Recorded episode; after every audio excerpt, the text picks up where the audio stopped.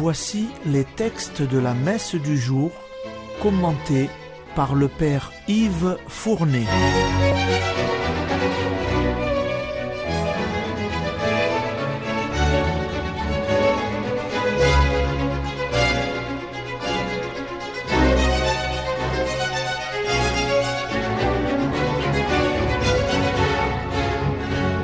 Bonjour, chers auditeurs et auditrices de Radio Maria.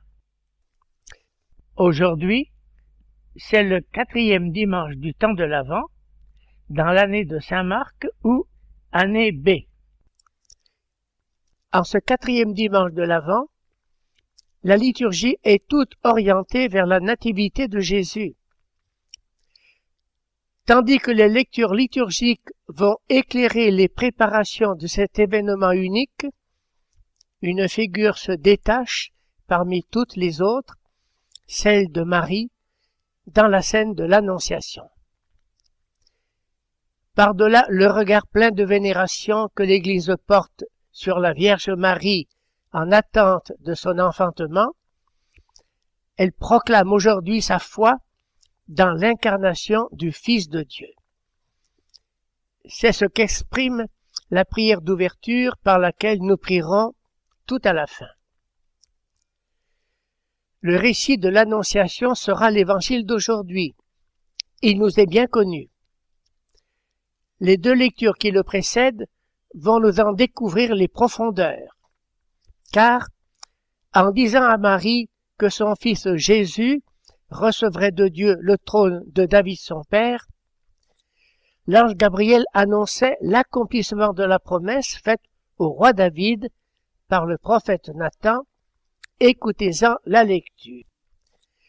Lecture du deuxième livre de Samuel. Le roi David habitait enfin dans sa maison. Le Seigneur lui avait accordé la tranquillité en le délivrant de tous les ennemis qui l'entouraient. Le roi dit alors au prophète Nathan Regarde, j'habite dans une maison de cèdre, et l'arche de Dieu habite sous un abri de toile. Nathan répondit au roi. Tout ce que tu as l'intention de faire, fais-le, car le Seigneur est avec toi. Mais cette nuit-là, la parole du Seigneur fut adressée à Nathan. Va dire à mon serviteur David. Ainsi parle le Seigneur. Est-ce toi qui me bâtiras une maison pour que j'y habite? C'est moi qui t'ai prise au pâturage, derrière le troupeau, pour que tu sois le chef de mon peuple Israël. J'ai été avec toi partout où tu es allé. J'ai abattu devant toi tous tes ennemis. Je t'ai fait un nom, aussi grand que celui des plus grands de la terre. Je fixerai en ce lieu mon peuple Israël. Je l'y planterai. Il s'y établira et ne tremblera plus, et les méchants ne viendront plus l'humilier comme ils l'ont fait autrefois, depuis le jour où j'ai institué des juges pour conduire mon peuple Israël. Oui, je t'ai accordé la tranquillité en te délivrant de tous tes ennemis.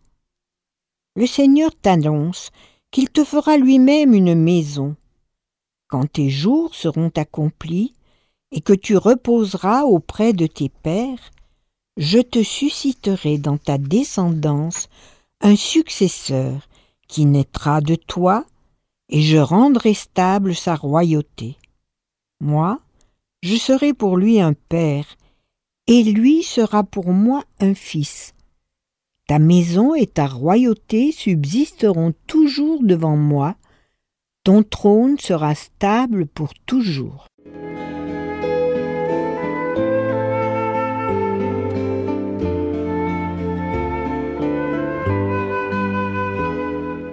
À l'époque du roi David, on n'a pas encore construit de temple au Seigneur à Jérusalem.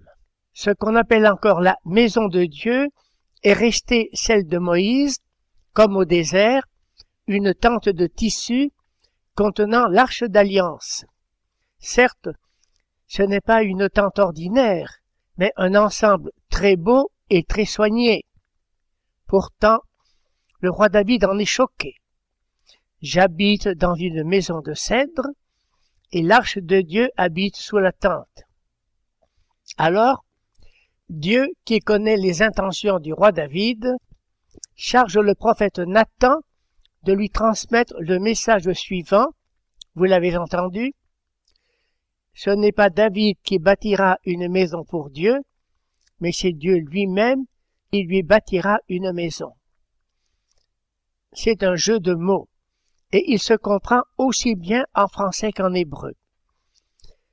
Cette maison que Dieu bâtira à David, c'est une dynastie, c'est la maison de David, comme on disait autrefois, la maison de France, pour désigner la dynastie des rois de France. Et cette fois-ci, cette maison, cette dynastie de David, subsistera éternellement. Ta maison et ta royauté subsisteront toujours devant moi, ton trône sera stable pour toujours. Cette promesse se réalisera dans le Fils de la Vierge Marie, Jésus-Christ, à qui Dieu donnera le trône de David son Père pour l'éternité. C'est maintenant l'épître. Saint Paul va nous révéler ce qu'il appelle le mystère resté dans le silence depuis toujours et maintenant révélé. Écoutez l'épître. Lecture de la lettre de Saint Paul apôtre aux Romains. Frères, à celui qui peut vous rendre fort, selon mon évangile, qui proclame Jésus-Christ, révélation d'un mystère gardé depuis toujours dans le silence, mystère maintenant manifesté au moyen des écrits prophétiques, selon l'ordre du Dieu éternel, mystère porté à la connaissance de toutes les nations pour les amener à l'obéissance de la foi, à celui qui est le seul sage, Dieu, par Jésus-Christ, à lui la gloire pour les siècles. Amen.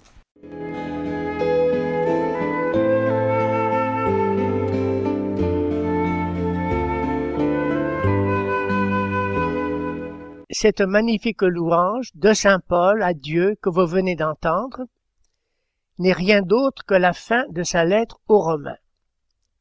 Gloire à Dieu qui m'a permis de proclamer la révélation d'un mystère tenu secret jusqu'à présent. C'est le mystère de Jésus-Christ, le mystère du salut pour toutes les nations.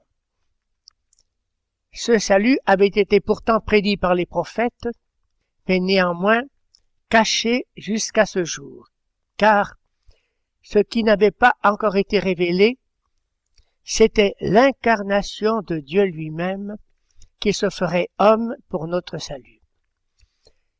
C'est ce que Saint Paul appelle la bonne nouvelle de Jésus-Christ. Vous avez reconnu ici le mot évangile. Alors, jetant un regard sur notre époque, que d'hommes ne le connaissent pas encore. Mais le cardinal Lustiger n'aimait-il pas répéter que nous ne sommes qu'au début de l'ère chrétienne? C'est maintenant l'évangile. Vous allez entendre l'évangile de l'Annonciation que tous vous connaissez fort bien. Vous allez reconnaître dans la naissance de Jésus la réalisation de la prophétie de Nathan au roi David. Et voilà que le mystère de l'incarnation, désormais, est révélé à toutes les nations pour, selon ce que saint Paul a dit dans l'épître, ce mystère soit porté à la connaissance de toutes les nations pour les amener à l'obéissance de la foi. Ce qui n'est rien d'autre que la révélation du mystère de l'amour infini de Dieu pour les hommes. Écoutez l'Évangile.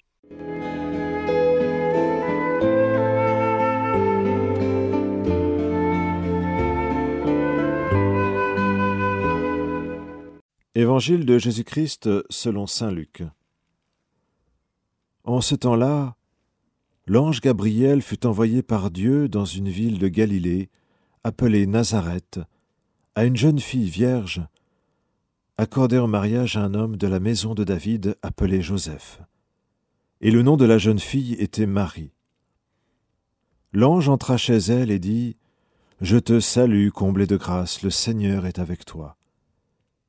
À cette parole, elle fut toute bouleversée, et elle se demandait ce que pouvait signifier cette salutation. L'ange lui dit alors Sois sans crainte, Marie, car tu as trouvé grâce auprès de Dieu. Voici que tu vas concevoir et enfanter un fils. Tu lui donneras le nom de Jésus. Il sera grand, il sera grand, il sera appelé fils du Très-Haut. Le Seigneur Dieu lui donnera le trône de David, son père. Il régnera pour toujours sur la maison de Jacob, et son règne n'aura pas de fin. Marie dit à l'ange, Comment cela va-t-il se faire, puisque je ne connais pas d'homme? L'ange lui répondit, L'Esprit Saint viendra sur toi, et la puissance du Très-Haut te prendra sous son ombre. C'est pourquoi celui qui va naître sera saint. Il sera appelé Fils de Dieu. Or voici que, dans sa vieillesse, Élisabeth, ta parente, a conçu elle aussi un fils, et en est à son sixième mois, alors qu'on l'appelait la femme stérile. Car rien n'est impossible à Dieu. Marie dit alors, Voici la servante du Seigneur, que tout m'advienne selon ta parole. Alors l'ange la quitta.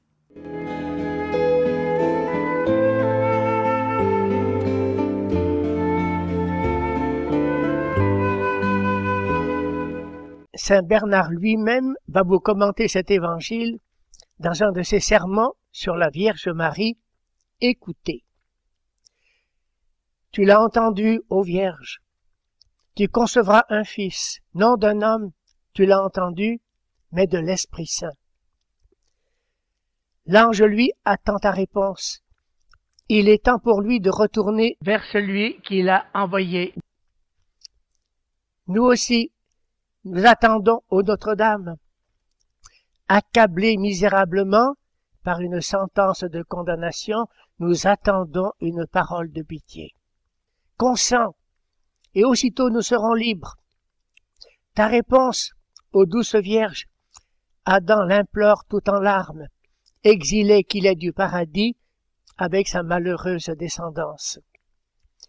Il implore Abraham, il implore David, il la réclame tous instamment, les autres patriarches, les ancêtres, qui habitent eux aussi au pays de l'ombre de la mort.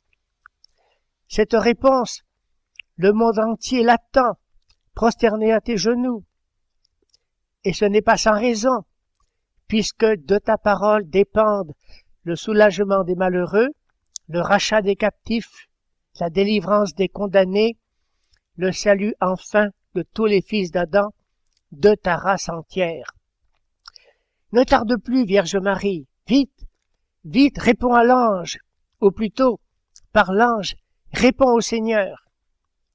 Pourquoi tarder? Pourquoi trembler? Crois, parle selon ta foi, et fais-toi tout accueil. Que ton humilité devienne audacieuse, ta timidité confiante. Voici, dit-elle, la servante du Seigneur, que tout se passe pour moi selon ta parole. Prions par la prière d'ouverture de ce dimanche, c'est la prière de l'Angélus.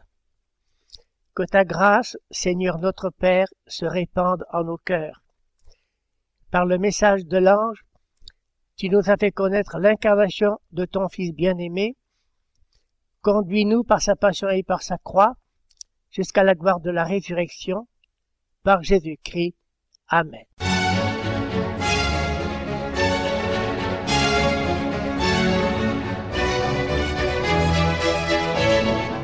Vous venez d'entendre les textes commentés par le Père Yves Fournet.